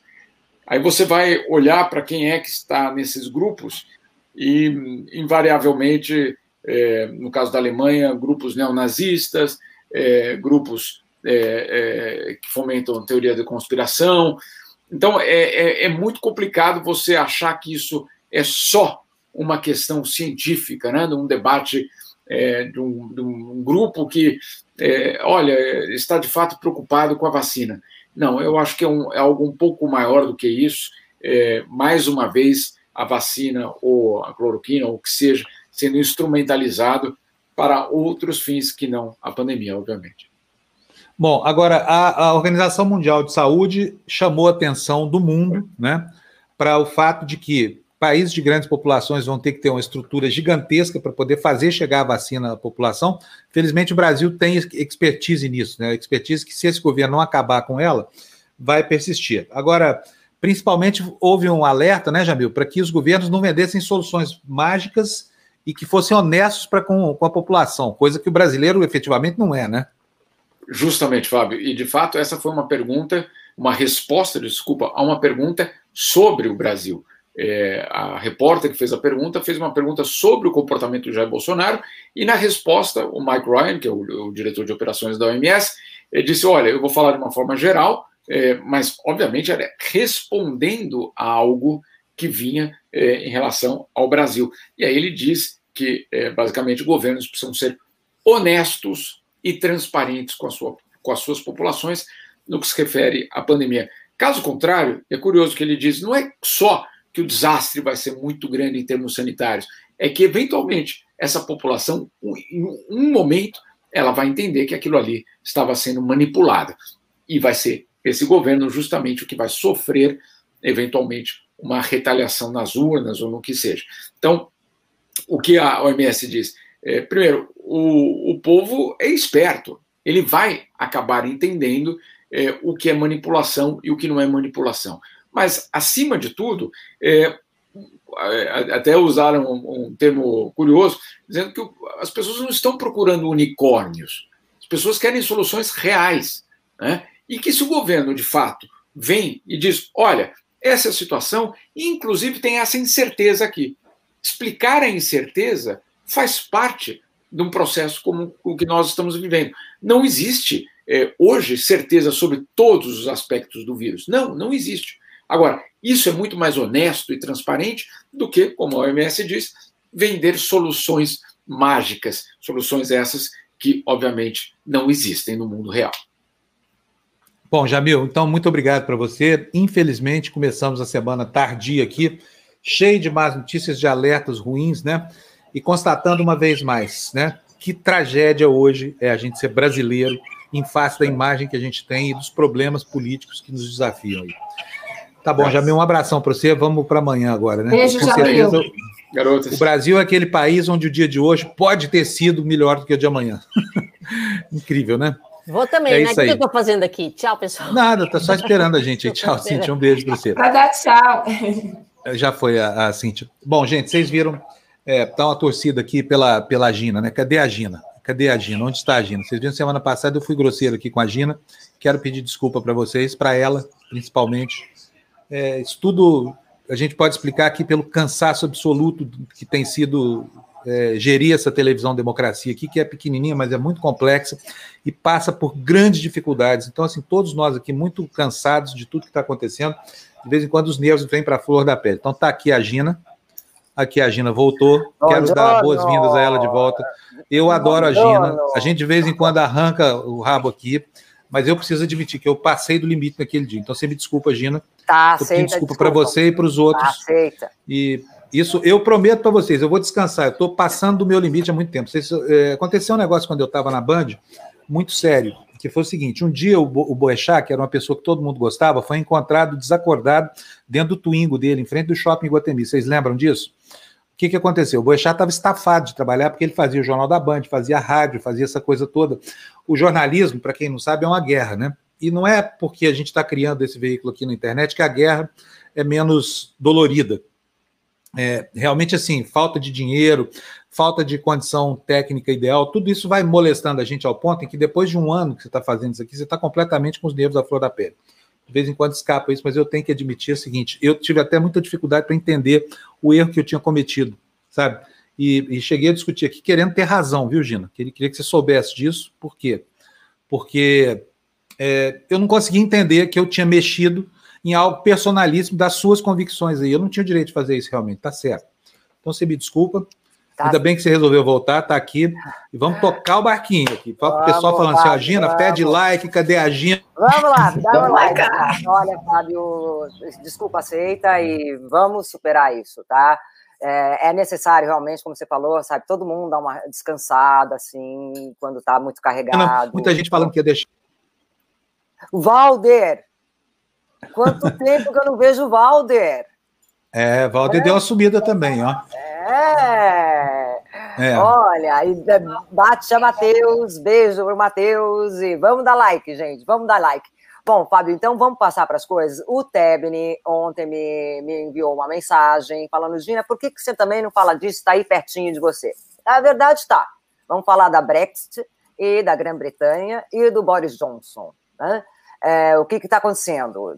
Não sei se vocês lembram, num, foi num referendo em junho de 2016, os ingleses votaram, a maioria deles, para a, a saída da Grã-Bretanha da União Europeia. Pois é, junho de 2016, a coisa só foi reconhecida, causou um reboliço aqui na Europa, só foi começar a negociar no ano seguinte, já foram oito negociações até agora. O que aconteceu de novo? Ontem, o Boris Johnson falou: olha, uh, ou acordo, a gente chega num acordo até o próximo dia 15 de outubro, ou não tem acordo, né? Então, tá esse rebuliço aqui, essa, sabe, é, é, esse braço está na Irlanda, na Irlanda no norte e também na República da Irlanda. A Irlanda é uma ilha, né? Fora da Grã-Bretanha, mas a Irlanda do Norte, ela, ela faz parte da Grã-Bretanha. E a República da Irlanda faz parte da União Europeia. O que, que acontece? Não é só a questão da fronteira, né? Que é justamente ali o problema. A fronteira entre a Irlanda do Norte e a República da Irlanda. É que a União Europeia estabelece que é, as, as, os países eles podem dar subsídios às próprias empresas, às empresas nacionais, com uma cota, ou seja, eles estabelecem um teto para o subsídio. E se a Grã-Bretanha, saindo da União Europeia, resolver dar subsídios para as empresas da Irlanda do Norte, aí vai ficar complicado. As, essas empresas vão ter mais força enquanto as outras que pertencem a, a, é, ou seja, a, Irlanda, a República da Irlanda e a, pertence aos 28 países da União Europeia, 27, perdão, é, eles aí eles ficariam em desvantagem. Né? Então, essa circulação de coisas. Então, tá um rebuliço aqui na Europa por causa dessas histórias. Vai sair, não vai, vai ter acordo, não vai, não. Então, é isso que já eu achei interessante a gente ter uma visão também do que está acontecendo também por aqui pela Europa, né, gente? E, e fora isso, também uma outra coisa, um dado interessante também, vamos também falar um pouquinho da Itália, né? Silvio Berlusconi ainda está internado, Silvio Berlusconi, ex-primeiro-ministro da Itália, conhecidíssimo, passou 20 anos entre é, governos, né? Aqui na Itália, começou em 1994 e terminou terminou. não lembro exatamente, mas foram 20 anos. Então, ele ainda está internado, então, os jornais italianos. Ô, Babette, uh, os jornais italianos estão fazendo a caça, entre aspas, a quem é que contaminou o Silvio Berlusconi. Pode ser que tenham sido seus, seus próprios filhos, porque os filhos também iam para discoteca e tudo mais. Na Sardenha pode ter sido seu melhor amigo, um dos seus melhores amigos, Flávio Briatore, também é um ricaço assim, uh, do Jet Set, que tem uma enorme discoteca dessas VIPs na Sardenha. Então, os jornais italianos dando bastante atenção a isso. Uma outra notícia da Itália que eu achei interessante é essa notícia saiu na semana passada. Foram dois terraplanistas, um casal que vinha do Vêneto. O casal inteiro, dois. É, é, não, dois, é um casal inteiro, dois terras planistas, um homem e uma mulher. Então são dois terras planistas, não é? casal... Não, fica impressionado de ver você. Como é que você junta duas pessoas e ambas são terraplanistas, não tem uma para puxar a orelha da outra, Gina. Não tem, é Entendeu? é casal, eles, eles esposaram a causa mesmo, os dois unidos ali decidiram durante a pandemia né? Durante, a notícia só veio ser é, divulgada na semana passada, mas durante a pandemia, esse casal do Vêneto foi até a Sicília, pegou um barco na Sicília e quis chegar até aquilo que eles achavam que era o fim do mundo, ou seja, a, o fim do mundo da Terra plana. Né? Onde é que acaba essa Terra plana? Então, eles, eles foram repetir a experiência dos navegadores ao tempo das grandes navegações, é isso? Chegar na borda do mundo. Exato, foram fazer Aí, isso aposto mesmo. com você que eles descobriram que a borda do mundo é recheada com catupiry. Foi isso? Não, não. os caras começaram a passar, passar fome, ter problemas com a navegação e, e, tudo mais, e aí eles achavam que o limite né, da Terra plana estava ali embaixo da Sicília, que é na ilha de Lampedusa. Chegaram até uhum. lá, aí eles foram parar numa outra ilha também, no arquipélago da Sicília, e ainda bem que foram resgatados, foram colocados na época em isolamento total, o barco deles foi sequestrado e eles quase morreram de fome e de sede. Mas um dado interessante que aponta o médico que os socorreu, ele falou: eles usaram a bússola para navegar, viu? E a, bussa, a bússola, ela é completamente fora dos princípios de quem acredita que a Terra é plana. Né? Porque, é, porque precisa de dois polos para ela Precisa de dois polos para ela funcionar, senão não funciona. ai, ai, que história é essa? Que história, né? Vamos lembrar também que anos atrás já morreu um cara lá na Califórnia que ele quis fazer um foguete lá para mostrar que a Terra era plana, aí é. foguete estourou, sei lá. Bom, gente, vale a pena para ver isso tudo, né? Então, tá. E outra coisa que eu separei, Fábio, então foram as notícias, né? Ah, eu não sei se. Eu, eu, eu perdi os últimos minutinhos do Jamil, eu não sei se ele tocou nisso isso, mas eu, por que, que eu estou falando do Jamil? Porque o Jamil também fez uma bela matéria para o UOL a respeito disso, que foram as manifestações diante do consulado de Paris, essas manifestações foram ontem, fora Bolsonaro, né? Eles pediam, os manifestantes. Quem me alertou disso também foi a Ana Rojas, essa jornalista que eu sempre falo, essa, essa batalheira que vive em Londres. Então eu, eu separei, eu não sei se o Jamil falou disso, mas em compensação. Não, gente, não falou, não, Gina. Se vocês quiserem mais detalhes, tá? A matéria dele está na UOL e ele explica direitinho, inclusive acrescentando várias coisas e vários protestos que houveram, não só a, a, este de ontem, mas já ocorreram em outras ocasiões é, diante das embaixadas brasileiras, várias embaixadas brasileiras pelo mundo, né? Ô, Gina, Oi. desculpa, deixa eu te interromper aqui, mas esse casal terraplanista fez uma autocrítica por acaso, descobriu que a Terra não é plana ou só acha que cometeu um equívoco em relação ao itinerário? Você sabe o final da história, não? Fábio, o, o, o casal ficou misterioso, ninguém revelou a identidade desse casal. Eles só revelaram que esse casal vem do Vêneto, da região do Vêneto, no nordeste da Itália e eles não revelaram a identidade, porque eu acho que seria uma matéria fantástica, né? Eu mesmo já tive que cobrir um convênio de terraplanistas lá em Palermo e foi hilário. Sério? Hilário, hilário. Um congresso de terraplanistas. É, é, tinha 50 pessoas, todo mundo tinha que pagar. O jornalista tinha que pagar, se era para ouvir os caras, e um deles não falava qual era a profissão dele. Não, não, o que importa é que a Terra é plana. Então, eles acham que o polo é, é, existe um só. E, além do que, eles, eles evocam também é, a existência dos gigantes da Tartária, personagens legendários. A NASA é como a Disneyland, a Disneyland, né? Porque ah, os, os astronautas eram atores. Né? É, ele junta, junta todas as teorias da conspiração, né? Olha, olha a Beth, Brasil. Beth hoje está com carteira aberta lá, olha. Beth, Belo dia especial para a galera do chat, está com mediação nova. Aí fica Mocosada. Beth, você é ótima, obrigado mais uma vez, viu? Ô, ô, ô, ô Gina, é. agora me conta uma coisa: esse é um evento é, que se repete? Não, não, não. Assim? Eles decidiram fazer, e aquela coisa, isso foi, foi no ano passado, foi em março do ano passado. Ah, eles decidiram fazer isso. Com... O, o, tema sendo assim tão, tão bizarro, vamos colocar assim, aí a mídia começou a veicular, né? Aí o Congresso começou a ter, entre aspas, não é que foi um grande sucesso, ou seja, era uma salinha de um hotel lá em Palermo e que tinha, sabe, estava lotada porque a salinha era pequenininha, tinha umas 50 pessoas no máximo. Algumas com a curiosidade de ver o que estava acontecendo, outras porque turistas, já que está na mídia, vão passar lá para ver o que está acontecendo, outras que foram especialmente para dar risada. Muita gente estava lá para dar risada. E aquelas, aquelas teorias, sabe? Tipo, uma, uma, uma jovem lá, que eu conversei, inclusive, ela, ela falou: olha, a Terra pode ser plana, assim como o pingente do meu colar. Meu é, Deus as desculpas dos caras, as coisas assim, absurdas, absurdas, né?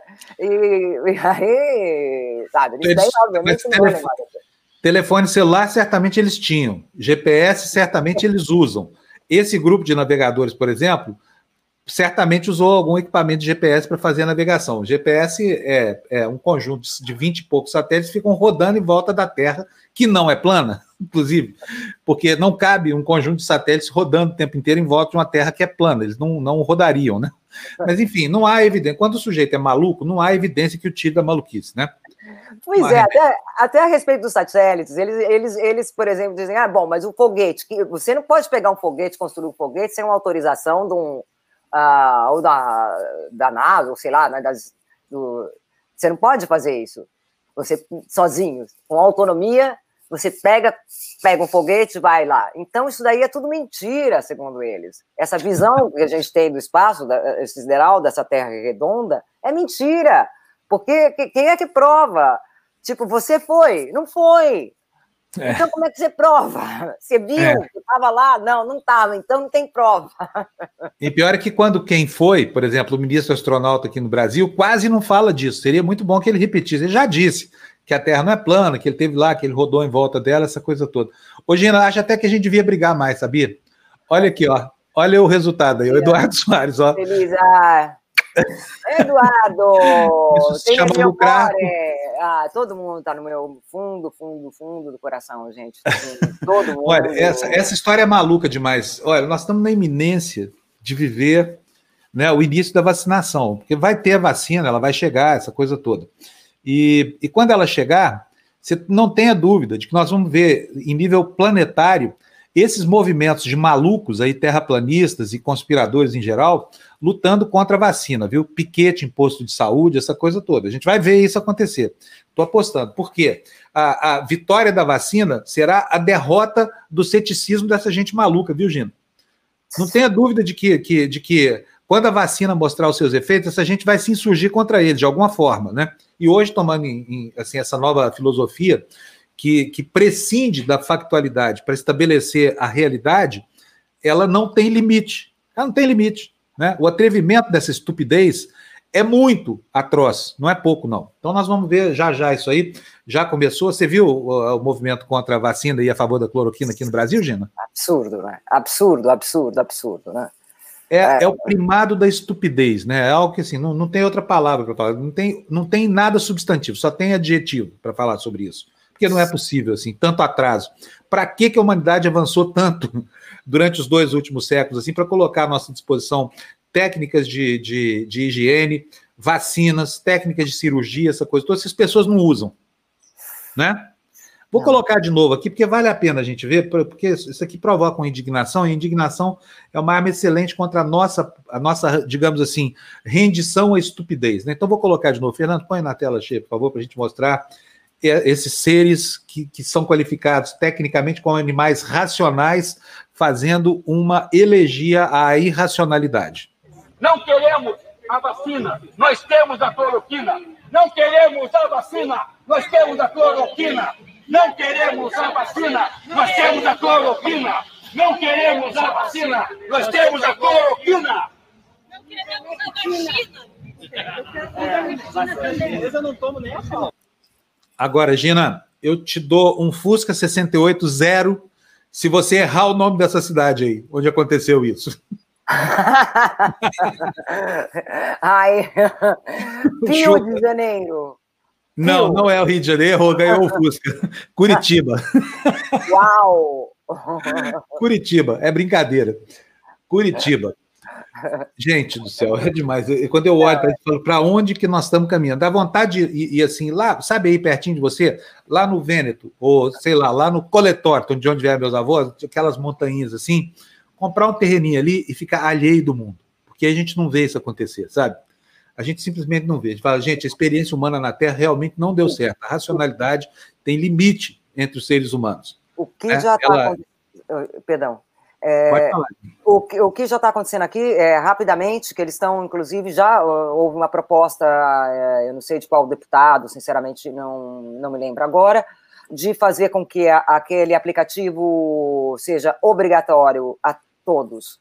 Né? Ou seja, o aplicativo funciona assim, é, você, claro que aí vai ter que aumentar o número de testes é, a todos, né? E se você teve contato com uma pessoa com coronavírus perto de você, uh, existe um alerta. Obviamente, é, a identidade dessa pessoa permanece em segredo e, e, também o movimento dessa pessoa, mas você fica alertado porque naquele naquele raio assim de, de ação onde você caminhou, onde você esteve, ou na loja que você esteve, ou, ou no supermercado, etc, etc, teve uma pessoa que teve o coronavírus. Então, eles estão querendo fazer com que essa aplica, esse aplicativo seja obrigatório, mas vai ser muito difícil por causa das, uh, da lei, da privacidade, estudo. Então, é uma coisa ainda para para ser discutido e que a gente vai ver o desenrolar disso nos próximos, nos próximos dias. Gente, então, vamos correr com as notícias, porque senão, ó, Vamos sim. Não, já já, Andréia, entra aí, ó.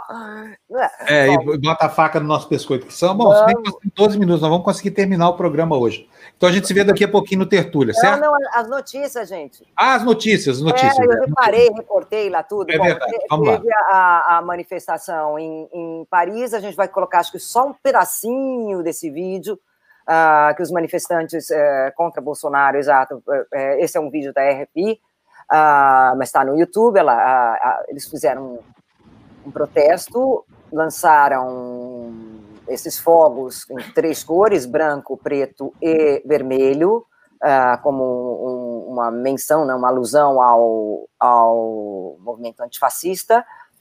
Essas pessoas todas vestidas de preto, também em, como uma alusão em homenagem, né, fazendo um luto em, em homenagem às vítimas, né, uh, do coronavírus e depois projetaram também isso na, nas fachadas fora Bolsonaro, né? Uh, Brasil, verás que um filho teu não foge à luta, né? É, fora Bolsonaro. Então, foi essa manifestação e detalhes disso tudo, o artigo do Jamil. Hein? Então, por favor, já, já, já podemos já encerrar com essas imagens, Fê. Obrigada. Aí eu selecionei também aqui umas outras que foi eu, rapidamente poucas algumas notícias. Uma começa pela cidade do Vaticano. Pois é, a cidade do Vaticano. Isso daí é muito significativo, porque isso daí é a, 20, a edição número 26, 26 edição dessa manifestação O Grito, o Brasil, o grito dos excluídos. Basta miséria, prejuízo e repressão. Uh, mas o, o, porquê? Ela foi lançada ontem e a proposta é que isso daí seja sempre, ou seja, uma vez por mês. Essa é, é o que, que ganha corpo nisso? É a situação, é o contexto atual do Brasil. E aí essa manifestação passa a ser muito importante, ela passa a ser um, ter um destaque. Ela foi destacada nas mídias sociais também, eles tiveram eh, um envolvimento nas mídias sociais. O Vaticano é um é um país, é um dos países mais fortes do mundo em termos de comunicação e eficiência dela, tá? Isso eu sei mesmo, é, mas isso, ó, ó, há anos e anos e anos atrás. Então, eles, uh, o Vaticano entrando com toda a força para divulgar este evento que é o grito, né? É, para eliminar a repressão e, e as desigualdades sociais, né? Agora, a outra, Fê, por favor. A Itália, essa daí, olha, foi um despachozinho da agência ANSA, Amazônia, o Brasil, ele a, a, adquire microsatélites contra os incêndios. Né? O vice-presidente Hamilton Mourão citou as razões de soberania nacional. Essa foi uma notícia, né, Fábio, que isso daí a, a gente já deu, eu infelizmente não estava presente no Tertúlia, mas um, no Tertúlia ele já explicou que esses satélites, pelo que eu entendi assistindo o programa depois, foi que é, o custo desses satélites não, não vale pela eficiência dele, né? Pelo que eu entendi. E, e outra coisa, é, equivale a 100% do orçamento do INPE. Ou seja, o governo está gastando o dinheiro que deveria pagar a pesquisa bem feita do INPE por um satélite que, é, que vai. A, a, é, o satélite passa pelo mesmo ponto a cada 66 dias. Ou seja, identificou hoje que o terreno está tá saudável, que não tem fogo. Amanhã botam fogo lá. Daqui a dois meses, seis dias, quando ele voltar para o mesmo lugar para fotografar, já não tem nem mais o dano. Já está reposto, né? Então, quer dizer, é uma falácia. Olha, é um achaque atrás do outro desse governo contra meio ambiente, educação e tudo que, que seja racional, Virginia. Não tem jeito. Até 2022, pelo menos, né? Porque a gente está vendo aí a popularidade desse cara, que tem como não tem nenhum escrúpulo, então é fácil angariar simpatia entre a parcela maluca da população. E é o que está acontecendo, né? 37% de aprovação. Já não somos mais 70%, somos só 63% agora. Pois é, é, é, mas eu acho que nesse aspecto também a importância da mídia é bastante forte, né? Uh, ou seja, cabe à mídia também, não é se posicionar contra, é se posicionar pela coerência. Se a coerência vai contra o cara, é consequência né? mas se posicionar realmente pelos fatos, pelas, pelas evidências. Né? E é claro, é. ele não criou um coronavírus, é óbvio que não, mas é, o número de mortos assim tão alto, a falta de contenção da, a, da, dessa pandemia no Brasil, isso é responsabilidade dele, sim. Né? Dele, sim. É. Bom, é, então, a, a, próxima também me chamou a atenção, uh, porque é uma notícia sobre Fernando de Noronha e, olha, Brasil, também Itália um arquipélago dos sonhos reabre aos turistas, mas só aqueles que já é, já tiveram coronavírus ou já foram contaminados pelo coronavírus. Achei bem estranha essa coisa, sabe? Que eu não, não tinha lido nos jornais brasileiros, mas provavelmente saiu, que Fernando de Noronha abre, portas, a, abre né, as portas para as pessoas, sim, mas só aquelas que já foram uh, contaminadas, né? Porque, não sei, é, é, já existe alguma evidência de que se você foi contaminado uma vez, você não pode ser contaminado de novo? Não sei, né? Acredito que não. Não existem ainda evidências a esse respeito, pelo fato de você ter sido contaminado, desenvolveu anticorpos, então os anticorpos são suficientes para te, ah, para te, é, te proteger numa eventual segunda contaminação. Não sei, na China também não, não, não, isso não, não aconteceu, pelo menos pelo que foi divulgado, a China teve casos de reincidência na mesma pessoa, né? ou seja, ela voltou a ser contaminada. Vou te mostrar aqui, Gina, o que está acontecendo com, com pontos. Ah, a Luciana caiu aqui, vou botar ela de novo aqui. Tá aqui, vai, entra, Lu. Cadê Lu? Cadê tu, Lu? ela tá. Aí, entrou. Está travando hoje. A Lu hoje está em, em Águas da Prata. É, mas olha só o que está acontecendo aqui no Brasil com outros lugares que não são, porque ainda existe alguma preocupação com, com Fernando de Noronha, pelo fato de ser um arquipélago, recursos limitados, dificuldade de transporte para o continente. Mas veja isso aqui, olha. Vou botar na tela, olha para vocês. Ó. Novos tempos para o turismo. Cartões postais ficam lotados durante o, o feriado. Olha aqui, ó, vou mostrar aqui para você. Opa! Vem cá, meu filho. Olha só a fila no bondinho do Pão de Açúcar lá no Rio de Janeiro, tá vendo? Nossa. Olha isso, o tamanho. Então, quer dizer, ainda Fernando de Noronha tem alguma proteção, né? Mas isso aqui é algo completamente absurdo, né? Eu achei que nunca mais, depois dessa pandemia, as pessoas iam ter certos hábitos de aglomeração, essa coisa tudo. Estava completamente enganado. Parece que isso assulou nas pessoas a, a vontade de convergir para os mesmos lugares, porque as multidões que correram às praias ontem as estradas, os restaurantes, foi um negócio impressionante, viu, Gina? Gente do céu. Você mora num país que é um país mais responsável do que o nosso, onde as coisas foram gradativamente, paulatinamente sendo liberadas, né? Mas aqui no Brasil é isso. Nós nunca tivemos um lockdown aqui, nunca. Quer dizer, uh, nunca houve punição para quem desrespeitava o, o, o, as medidas de contenção. E agora parece que há um estímulo aí para esse tipo de coisa, né? E algo que me impressiona foi que alguém comentou aqui na nossa área de comentários agora há pouco, o Bolsonaro, que já se insurgiu contra a própria doença, dizendo que era uma gripezinha, essa coisa toda, ele promoveu ambientes que, que privilegiavam a contaminação. Depois ele brigou contra a, a terapia, por quê? Insistiu em um remédio que não faz nenhum efeito. E agora ele se insurge contra a vacina. Parece que o projeto desse governo é fazer com que as pessoas adoeçam. Porque não há explicação para um comportamento insidioso desse. Concorda, Gina? Claro.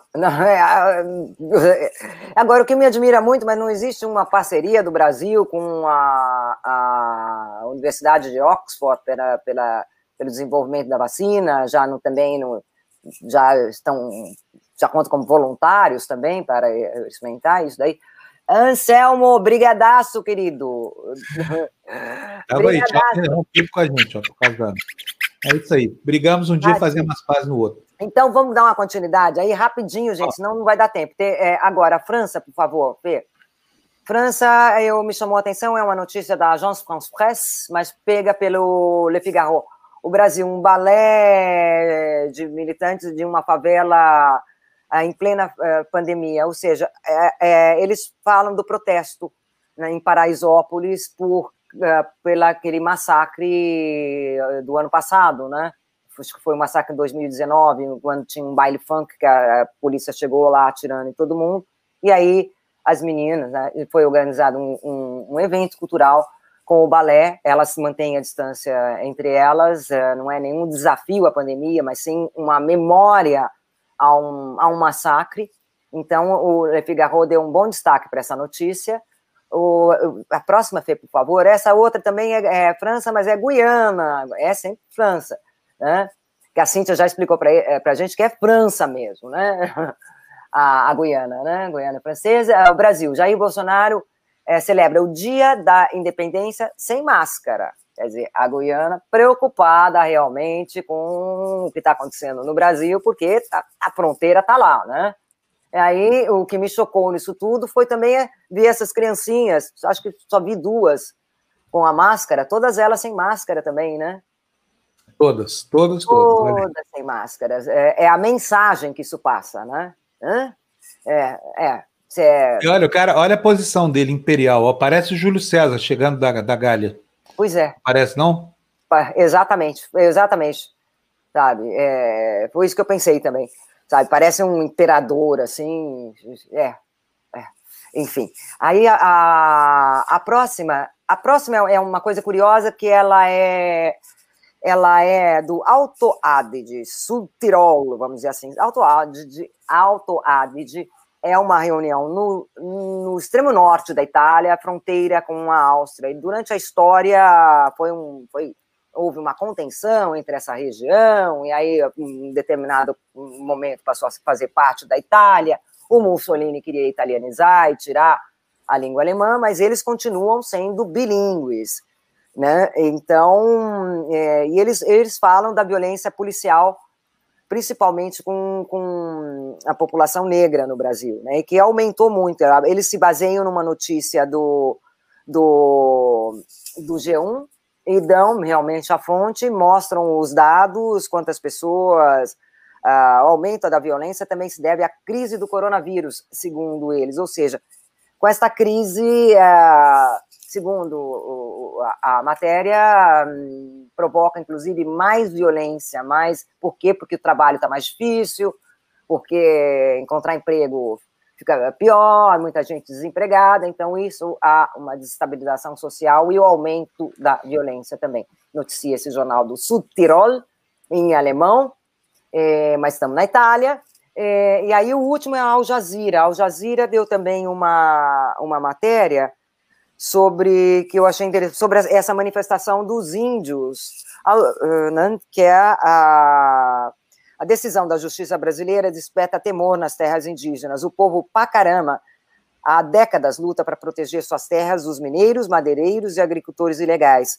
E aí a matéria fala, disserta toda a coisa, e foi uma manifestação que eles fizeram, índios da Amazônia, de diferentes tribos, em marcha para demonstrar a sua unidade antes de responder à proposta do governo de encerrar a ocupação do canteiro de obras da hidrelétrica Belo Monte, em Vitória do Xingu, próximo a Altamira, no estado do Pará. É, né? Então, houve essa. Inclusive, o, uh, ele diz que teme que haja muitos mais queimas de árvores após a decisão do Supremo Tribunal, que permitiria ao município que supervisiona a terra de legalizar a presença de fazendeiros e que invadem as terras indígenas. Né? Então, essa foi Al Jazeera. Al Jazeera é uma emissora do Catar, né, mas que tem uma difusão, é um gigante também do mundo, que tem uma difusão enorme nos países árabes, mas também em outros países, porque eles não, muitas notícias em inglês também, né? Então, essa daí é Al Jazeera International em inglês também, tá? Então, Fábio, é isso. E Muito agora bom. que horas são? São 8h31, já estourando, não tem problema. Vamos atrás aqui. Nunca a gente conseguiu, não vai ser agora. Eu vou fazer o seguinte: ao invés de encerrar o jornal às 8h30, porque nós não vamos conseguir mesmo, eu vou fazer, quando for 8h30, a gente se despede do pessoal das rádios, que daqui a pouco vão entrar, e aí a gente continua aqui na internet. Que tal isso? Não é melhor? Pode ser. Se você aguentar assim o pico. mais né? à vontade. É. Se vocês então, né? Tá bom, A gente. gente se vê daqui a pouquinho no Tertúlio, então, ó. Bem-vinda de volta. Graças a Deus. Beijo, tchau, tchau, tchau. É isso aí, gente. Tudo como antes aqui no quartel do Abrantes. Ah, eu e a Luciana. Acho que a Luciana não vai conseguir hoje, hein? Águas da Prata é, é o maior IDH do Brasil, mas não é a melhor internet, pelo que parece. Então, vou aqui para a corridinha. Vamos ver se, se, a gente consegue. Vamos lá, Fernando. Põe na tela aí o que está faltando para a gente. É, acho que a Lu vai ficar de fora da corridinha. Em painel, engatar a primeira. Deputados vão pedir ao presidente da Câmara, hoje, ao Rodrigo Maia, a reinstalação imediata da comissão especial que analisa a PEC, que retoma a previsão de cumprimento da pena após condenação em segunda instância. É a notícia de hoje, é uma notícia só para demarcar a agenda. Fernando, vamos para o próximo? Vamos ver se a Lu consegue ler. Lu, para você aí. Não, acho que não vai rolar a Lu, não. Vamos então vou lá. eu daqui. Lula. Não, né? Não, Lu, não vai dar, não. Deixa comigo aqui. Depois a gente, a gente vem com você, tá bom? Lula ataca presidente, diz que oligarquias pariram um monstrengo. O ex-presidente Luiz Inácio Lula da Silva fez um pronunciamento via redes sociais, acho que você deve ter visto, né, em que ataca o presidente Jair Bolsonaro pelas mortes da Covid, pelo que classifica como ataque à soberania do país. Para Lula, as elites conservadoras apoiaram Bolsonaro para dar um basta à ascensão social promovida nos governos petistas e as eleições de 2018 jogaram o Brasil em um pesadelo que parece não ter fim. Criamos um monstrengo, diz o ex-presidente. Próximo destaque, Fernando, por favor. Bom senso contra o vírus. Para 83%, a população tem o dever de usar máscaras e adotar regras de prevenção. Mas agora vamos ver o que, é que acontece. Quer dizer, todo mundo pensa que o outro deveria usar a máscara, mas corre aí, Fernando, põe o próximo para gente. 83%, ou seja, um em cada oito brasileiros acha que deve usar mais. Mas olha aí o que, que faz em privado. Tem certeza absoluta que de cada 100 pessoas dessas aglomerações que vocês estão vendo aí em praias, essa coisa toda, 83 disseram que o outro precisa usar a máscara, não ele que estava sem máscara, né? Pode ver aí que ninguém está usando máscara ninguém está usando. A máscara parece que é um item do, da indumentária que você deixa em casa quando vai para a praia, ou seja, equivalente à gravata, né? Algo dispensável. Outro destaque para a gente, por favor, Fernando. Corrida pela vacina contra a Covid cria duelo entre agências de espionagem, espiões e hackers de vários países têm tentado descobrir o quão avançadas estão as pesquisas contra o coronavírus de universidades e indústrias farmacêuticas para roubar informações. Competição lembra a Guerra Fria, quando Estados Unidos e Rússia, União Soviética, né, espionavam programas espaciais. Próximo destaque, acho que agora dá para a Lu ler. Estou vendo a imagem dela melhor aqui. Vamos tentar, Lu? Vamos, acho que agora vai, né? Vai. Foi? Vamos ler. Vacina chinesa em teste no Butantan é segura para idosos, diz estudo. No entanto, os resultados iniciais mostraram que as respostas imunológicas foram um pouco mais fracas que nos mais jovens. Então, justamente onde ela mais precisa atuar, né? Próximo destaque, por favor, Fernando. Pela primeira vez no século, o Brasil não atinge meta para vacinas infantis. Olha aí o resultado dessa campanha irracional. Gente, olha só o que, que isso vai fazer com que a gente faça, hein? Cobertura vacinal de bebês e crianças registra queda de até 27%, quase um terço, em cinco anos para alguns imunizantes cruciais. Sua, Lu, próximo destaque. Incerteza e novos hábitos levam o mundo à economia a 90%. Nenhum país retomou o nível de atividade pré-coronavírus, é o que aponta o índice. Próximo para mim.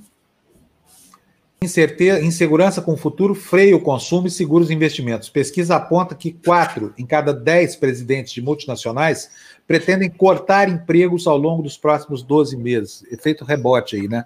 A segunda onda do desemprego na pandemia. Sua, Lu, o próximo. Oito em cada dez micro e pequenas indústrias estão sem acesso ao crédito, aponta a pesquisa. É, a notícia fala que 81% das micro e pequenas indústrias é, segundo o décimo boletim de tendência do setor feito pelo Datafolha pedido do SIMP, que é o Sindicato das Micro e Pequenas Empresas, essas, essas indústrias não têm acesso a crédito. Próximo destaque, para mim agora, Índia passa o Brasil e é o segundo em caso de contágios. País asiático chega aos 4 milhões e 200 mil notificações, mas tem menos mortes. Só para lembrar, a população da Índia é quase sete vezes maior do que a brasileira. Próximo destaque para a Lu. De volta às compras, empresas retomam fusões e aquisições adiadas pela pandemia. É, temos aí várias e várias empresas fazendo assembleias, né? Claro, TIM, Vivo e etc, etc, etc. 18,8 bilhões de reais em operações que foram finalizadas, previstas, só 8 bilhões é que aconteceram. Vamos, vamos para o próximo destaque, por favor, Fernando. Lu?